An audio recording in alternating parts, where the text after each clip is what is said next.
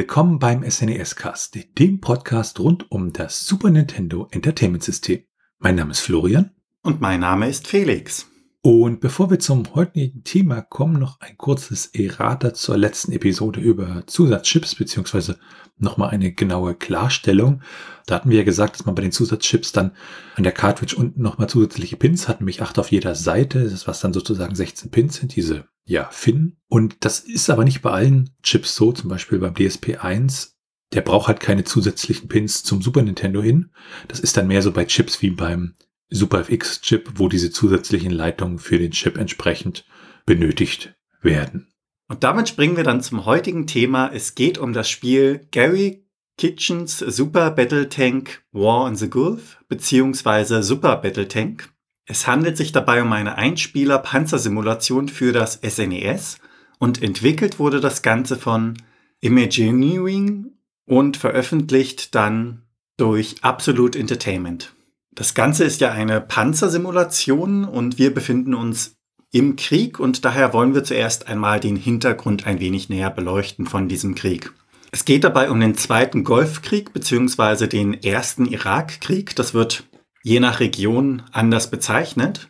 Und das Ganze begann dann mit der Eroberung Kuwaits durch den Irak am 2. August 1990. Ein paar Wochen später, am 28.08., hat dann der Irak Kuwait auch annektiert, was dann dazu führte, dass am 16.01.1991 die USA damit begann, legitimiert durch die Resolutionen des UN-Sicherheitsrats, eine ja, Befreiungsaktion zu starten.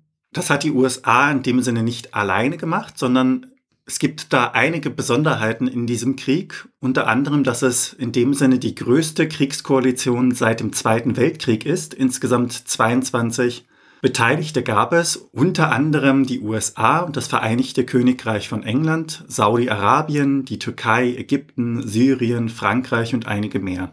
Deutschland hat zu dem Zeitpunkt nicht aktiv teilgenommen an diesen Kampfhandlungen, die dort stattfanden, denn das Gebiet war ja außerhalb der NATO und zu damaligen Zeitpunkt galt es als nicht verfassungskonform, dass man dort aktiv eingreifen hätte können. Dementsprechend hat Deutschland auf andere Art und Weise geholfen, indem es zum Beispiel finanziell zum einen geholfen hat und zum anderen hat es bei der Minenabwehr Einheiten geschickt, um diese zu entschärfen. Eine weitere Besonderheit liegt darin, dass die Kriegsopfer, was die Verteilung angeht, recht asymmetrisch waren. Es gab sehr viele Opfer im Irak, da sind allerdings keine wirklich offiziellen Zahlen bekannt, das wird eher geschätzt. Bei der Koalition hingegen gibt es konkrete Zahlen und diese sind sowohl was den Personenschaden als auch das militärische Gerät angeht recht gering. Daneben gab es allerdings auch noch hohe Umweltschäden, es unter anderem durch Uran angereicherte Geschosse und es gab mehrere hunderte brennende Ölquellen, die dann insgesamt circa 240 Milliarden Liter Öl verbrannt haben und Teile davon gelangen dann auch ins Wasser. Während des gesamten Krieges hat dann auch der Kabelsender CNN eine ja recht ausführliche Berichterstattung gegeben und wurde dadurch international bekannt. Unter anderem gab es da auch einige Konsequenzen, nachdem der Krieg beendet worden ist. Unter anderem hat die Volksrepublik China, die über den schnellen Sieg doch überrascht war, selbst aufgerüstet, was ihre Armee angeht auch die USA zogen dann verschiedene Ergebnisse aus dem Krieg, unter anderem, dass das mit dem Einsatz der Reservisten in der Armee ganz gut geklappt hat. Es gab allerdings auch ein paar Dinge, die nicht so gut geklappt haben und daraus haben sie dann gelernt. Unter anderem wurden ja in diesem Krieg auch neuartige Waffen erprobt, die dann zum Teil auch übernommen worden sind beziehungsweise ausgemustert worden sind, je nachdem, wie gut sie funktioniert haben. Und damit springen wir dann zur Geschichte. Und da schauen wir uns dann die Geschichte von Imagineering an. Und Imagineering ähm, ist relativ einfach als Entwicklungsfirma, ist halt ein internes Entwicklungsstudio von Absolute Entertainment, also dem Publisher.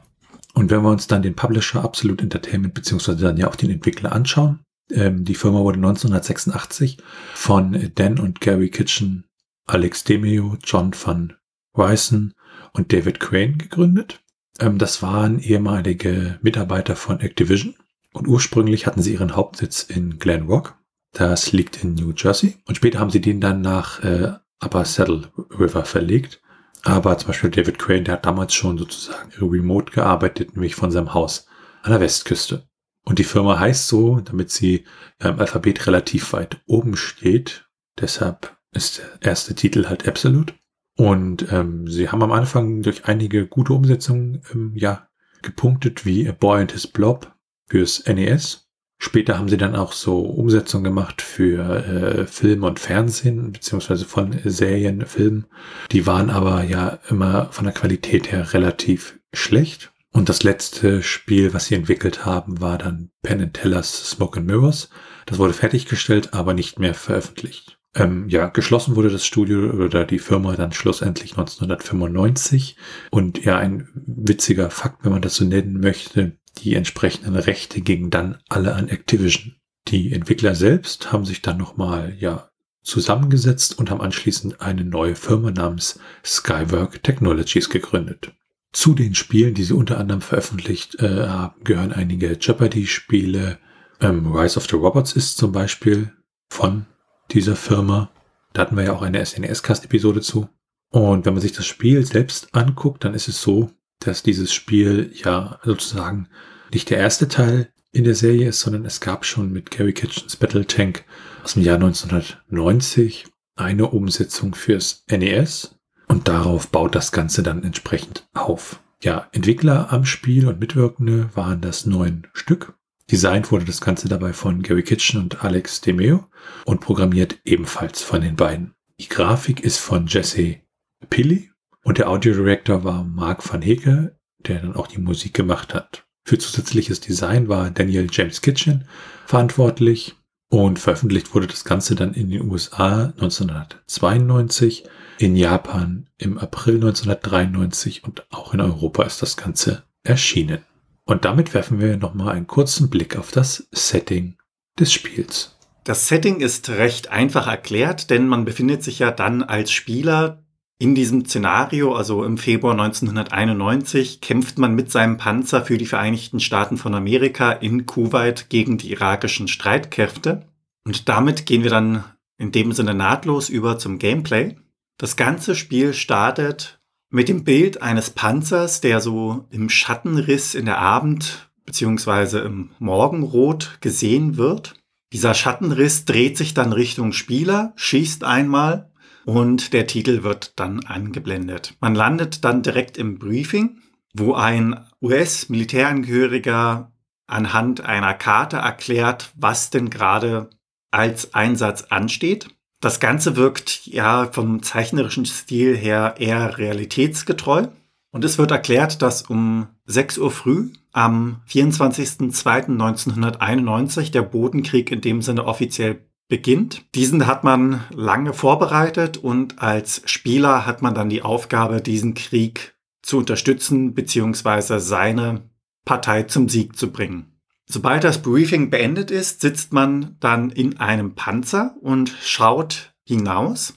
Das Ganze wird aufgeteilt in den oberen und den unteren Bereich. Im oberen Bereich hat man drei Fenster, aus denen man in die Gegend schauen kann. Und man sieht auch wenn man sich bewegt, das Kanonenrohr mit den jeweiligen Zielmarkierungen.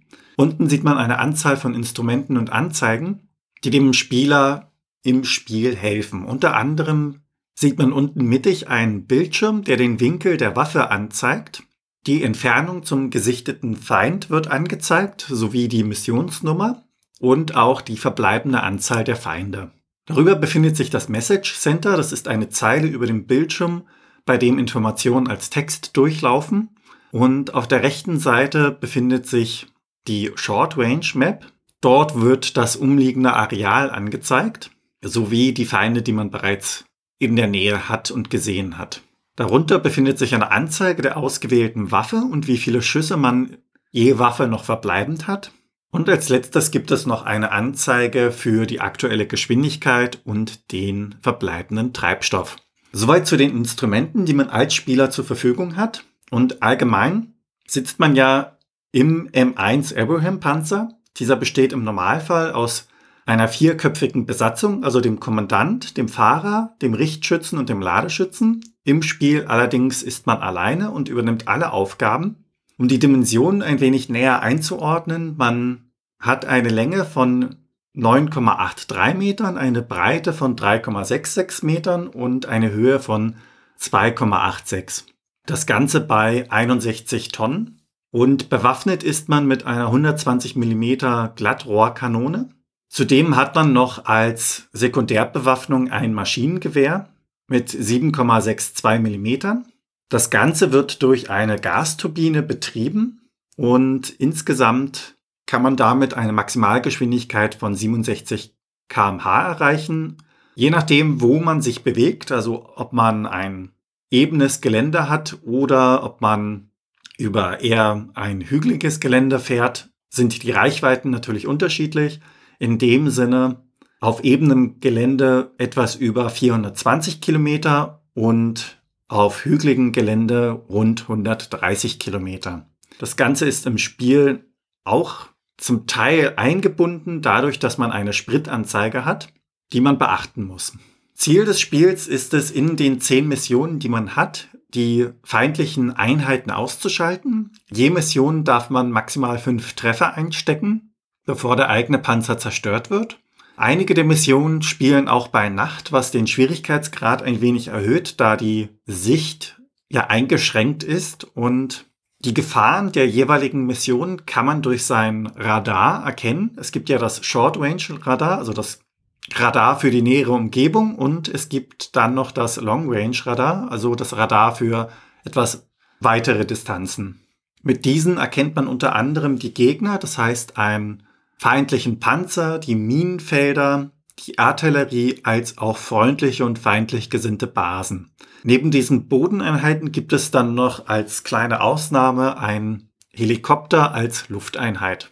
Im Spiel besitzt der Panzer auch über zwei Spezialwaffen. Zum einen ein Laser, der ein wenig stärker ist als eine normale Salve mit der Kanone und es gibt den Rauchschirm, das heißt, der Panzer kann sich in Rauch einhüllen und ist damit schwerer zu treffen. Was die Basen angeht, in den freundlichen Basen kann man seinen Schaden reparieren lassen, man kann die Munition auffüllen und man kann wieder auftanken, damit man weiterfahren kann. Am Ende einer Mission gibt es dann jeweils eine kurze Zusammenfassung, wie diese ablief und sollte man einmal eine Mission nicht schaffen, hat man insgesamt drei Chancen, die Mission zu wiederholen. Schafft man es dann alle zehn Missionen erfolgreich zu absolvieren, kommt man zu den Credits. Diese sind recht kurz gehalten. Man sieht ein Bild von jubelnden Leuten, die an der Seite stehen und ein Jeep mit zwei Personen fährt dann von links nach rechts durchs Bild und winkt den anderen Leuten zu. Damit kommen wir dann zur Steuerung.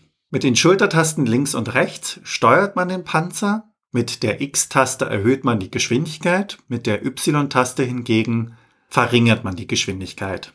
Steht der Panzer still und man drückt Y, dann führt dies dazu, dass der Panzer rückwärts fährt. Mit der B-Taste kann man den Langstreckenradar aufrufen. Es wird eine Karte dadurch eingeblendet. Mit Select kann man die Waffen wechseln.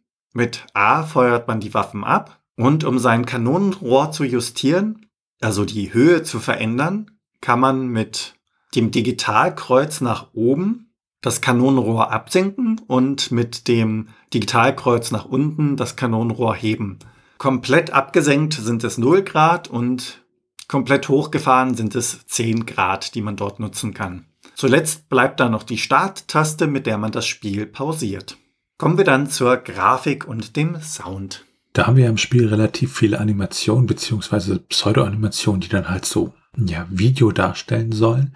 Alles an sich äh, relativ filmisch inszeniert. Also es wird mich nicht wundern, wenn da echtes Material dann entsprechend einfach konvertiert wurde. Zum Beispiel das Briefing am Anfang. Dann haben wir so Zooms auf die Karten. Und im Spiel selbst haben wir dann ja dieses Cockpit, das sozusagen versucht, eine 3D-Optik zu vermitteln. Und man schaut halt aus dem Panzer heraus und darunter ist halt das komplette Cockpit.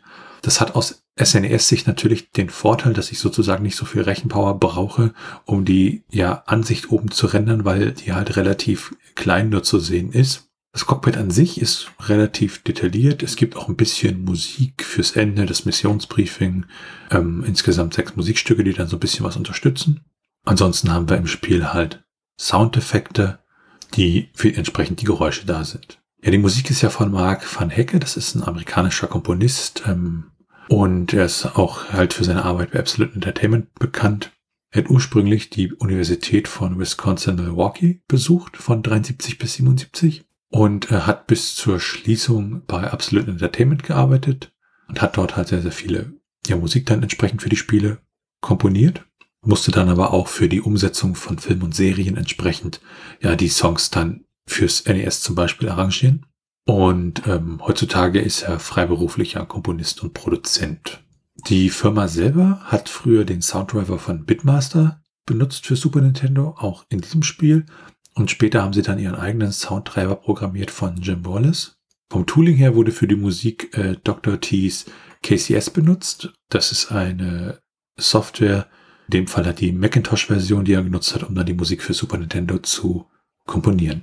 Und damit werfen wir einen Blick auf die Strategie des Spiels. Allgemein sollte man sich im Spiel vorsichtig durch die Gegend bewegen. Zum Teil auch das Radar, also beide Radar, mit einbeziehen. Und es kommt auch ein wenig darauf an, wie viel Sprit man aktuell noch zur Verfügung hat. Sollte es der letzte Gegner sein und man hat noch genügend Reserven im Tank, ist es von Vorteil, sich zu bewegen, um ein schwer zu treffendes Ziel zu werden. Allerdings ist dies manchmal zu Beginn eher kontraproduktiv, denn es könnte vorkommen, dass einem der Sprit dann noch ausgeht, wenn man genügend Gegner im Spiel verbleibend hat. Wenn man die feindlichen Basen angreifen möchte, sollte man im Voraus seinen Waffenvorrat als auch die aktuelle Schadenssituation prüfen ist man in der Lage, eine freundliche Basis anzufahren, sollte man diese Gelegenheit noch einmal zu nutzen, um den Panzer zu reparieren und die gesamte Munition als auch den Sprit aufzufüllen, bevor man dann den Angriff wagt.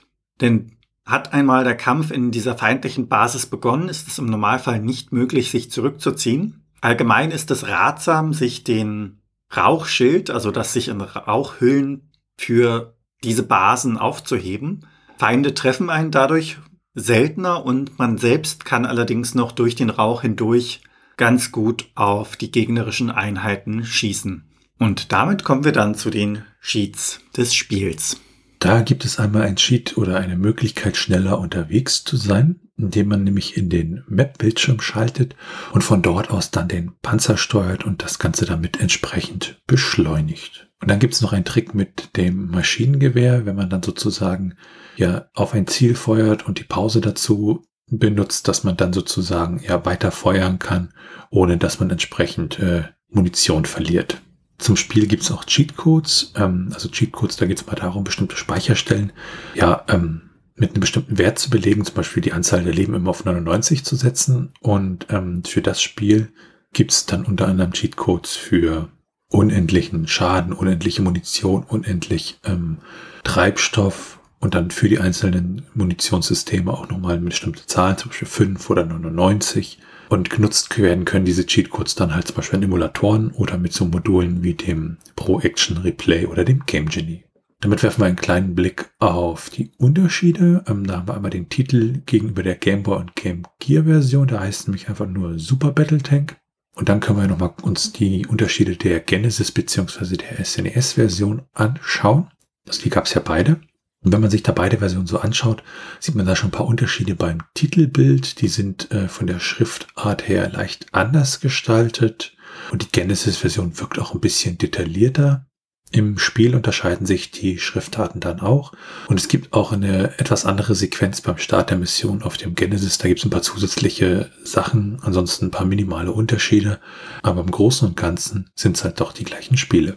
Damit werfen wir dann einen Blick auf die technischen Daten. Also wir schauen uns ja immer das ROM an, gucken, was das für ein ROM-Typ ist, ähm, schauen auch in den internen ROM-Header rein, der gesetzt werden muss. Und ähm, bei diesem Spiel ist es dann so, dass es ein 4 Mbit ROM ist, das heißt ein halbes Megabyte groß und es handelt sich um ein sogenanntes Slow ROM mit einer Zugriffszeit von 200 Nanosekunden.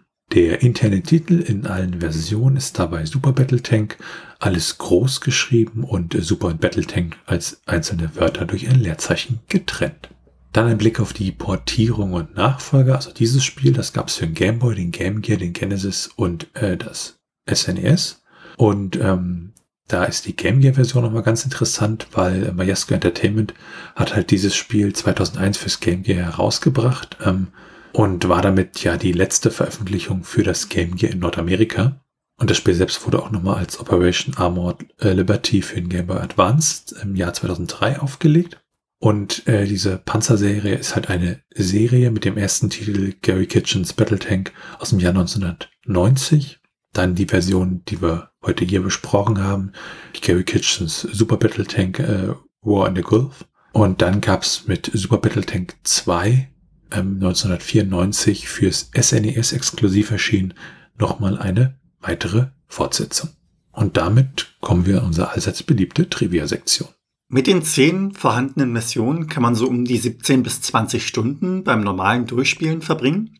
Möchte man sich das Spiel nun kaufen, bekommt man die Cartridge lose in Deutschland für rund 2 Euro.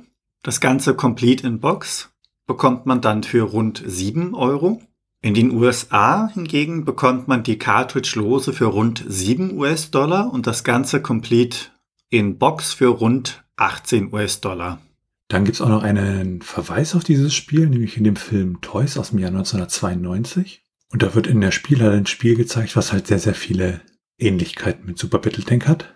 Wiederum interessant daran ist, dass Absolute Entertainment ähm, später auch an der Adaption dieses Films als Videospiel beteiligt war. Damit kommen wir zu den ROM-Hacks, also zur allgemeinen Erklärung. ROM-Hacks sind ja so Modifikationen des ROMs, um zum Beispiel neue Strecken bei Super Mario Kart hineinzubringen oder die Sprite-Farben anzupassen. Also da gibt es ganz viele unterschiedliche Variationen, zum Beispiel Übersetzung wären ROM-Hacks. Für die SNES-Version des Spiels gibt es leider keine ROM-Hacks. Es gibt allerdings für die NES-Version eine Übersetzung ins Spanische. Damit sind wir bei den Retro-Achievements. Also Achievements an sich kennt man ja bei Plattformen wie Steam, so kleine Errungenschaften, die man erreichen kann. Wenn ich in einem Spiel irgendwas Bestimmtes schaffe, 100 Münzen einzusammeln zum Beispiel. Und ähm, bei den damaligen Spielen gab es das natürlich nicht, aber mit dem Projekt Retro Achievements geht halt darum, diese Achievements ähm, ja in diese alte Welt zu bringen über spezielle Emulatoren, die das dann entsprechend auswerten. Für das Spiel gibt es leider keine, aber da das halt ein Community-Projekt ist, kann man natürlich dann welche erstellen. Dann sind wir bei den Speedruns.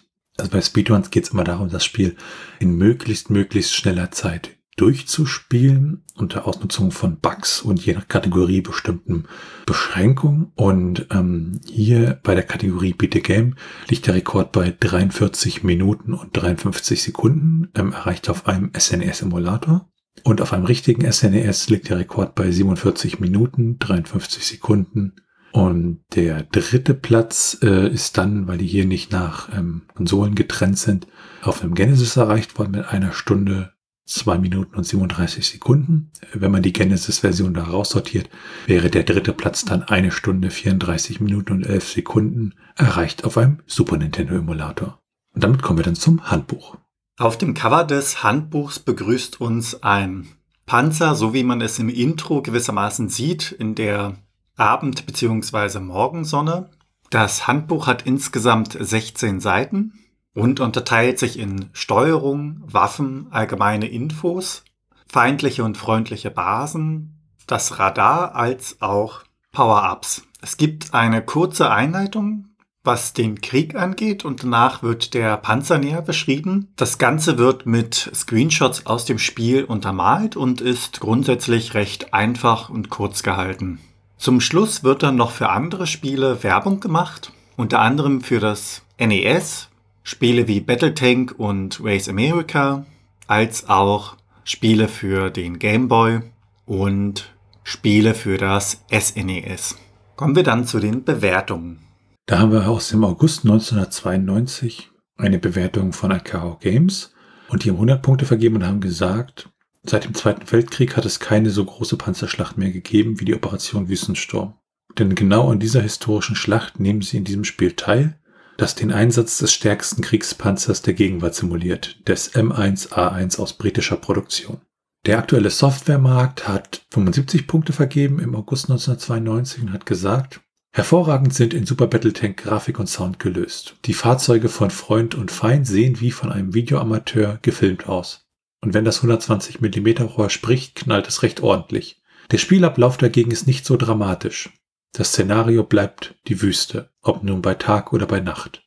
Die Missionen gleichen sich ab Level 3 stark, sprich immer die gleichen Gegner, die einfach mehr werden. Als Gegenleistung für den höheren Schwierigkeitsgrad gibt es ein oder mehrere Basen, in denen der eigene Panzer wieder auf Vordermann gebracht werden kann. Fazit. Für Panzerfahrer, Kriegsspielfans und angehende Zeitsoldaten ist Super Battletank sicher eine gelungene Sache. Die Feinfühligerin wird hingegen das zu realistische Szenario arg stören. Electronic Gaming Monthly hat im Juni 1992 68 Punkte vergeben und hat gesagt, A great looking game that's play well also. 57 Punkte hat die Enforce im August 1992 vergeben und hat gesagt, all in all, it's not a good game and in bad taste considering the tragic eventualities of the Gulf War. Im Juli 1993 hat die Videogames 56 Punkte vergeben und hat gesagt, zwischen Super Battle Tank und einer anspruchsvollen Simulation klaffen Welten. Der Panzer fetzt mit der Geschwindigkeit eines Rennwagens durch die tristen Landschaften wirklich sehr realistisch. Ihr müsst ständig zwischen der Sicht aus dem Cockpit und einer fisseligen, ungenauen Karte der Umgebung hin und her schalten. Neben der unvermeidlichen Hektik bremst die ungenaue Steuerung den Spielfluss. Kommen dann noch gegnerische Stellungen auf den Bildschirm, hagelt es Gemeinheiten gleich im Dutzend. Minenfelder sind kaum zu erkennen. In der Nacht haben die höllisch guten vom Computer gesteuerten Panzerführer und Hubschrauberpiloten klar die besseren Karten. Schade eigentlich um die flotte Mod 7 Grafik einige 3D-Schmankerle und knackige Soundeffekte. Denn Super Battletank ereilt trotz recht umfangreicher Missionen schnell der Kolbenfresser.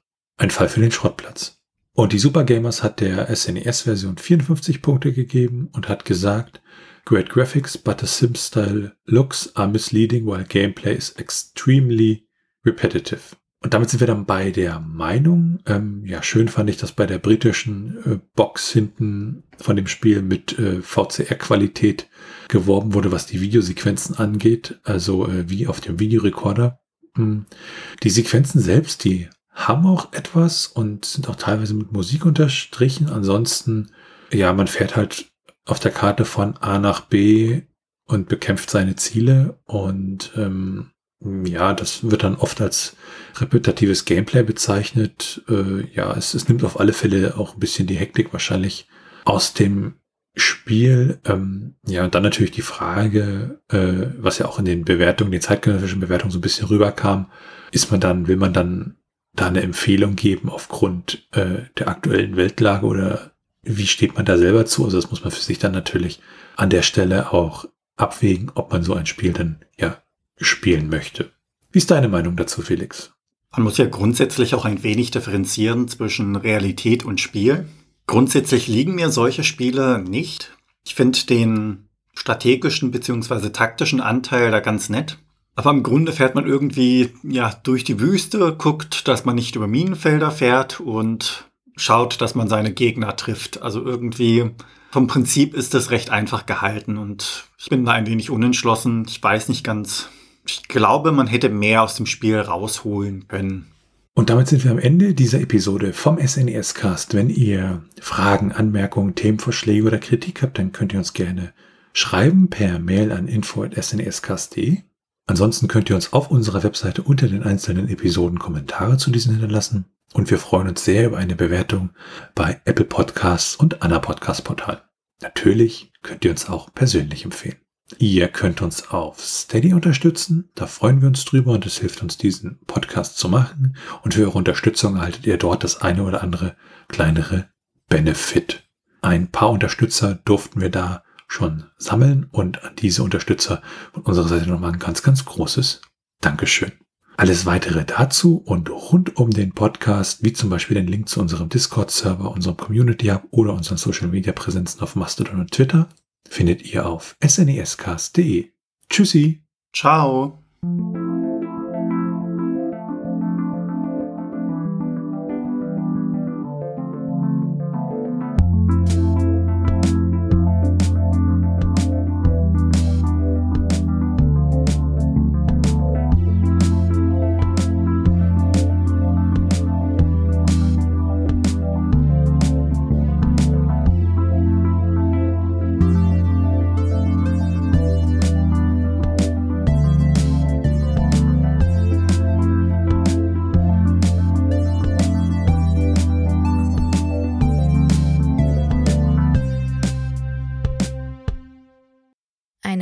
Produktion von Tone H. T1H.net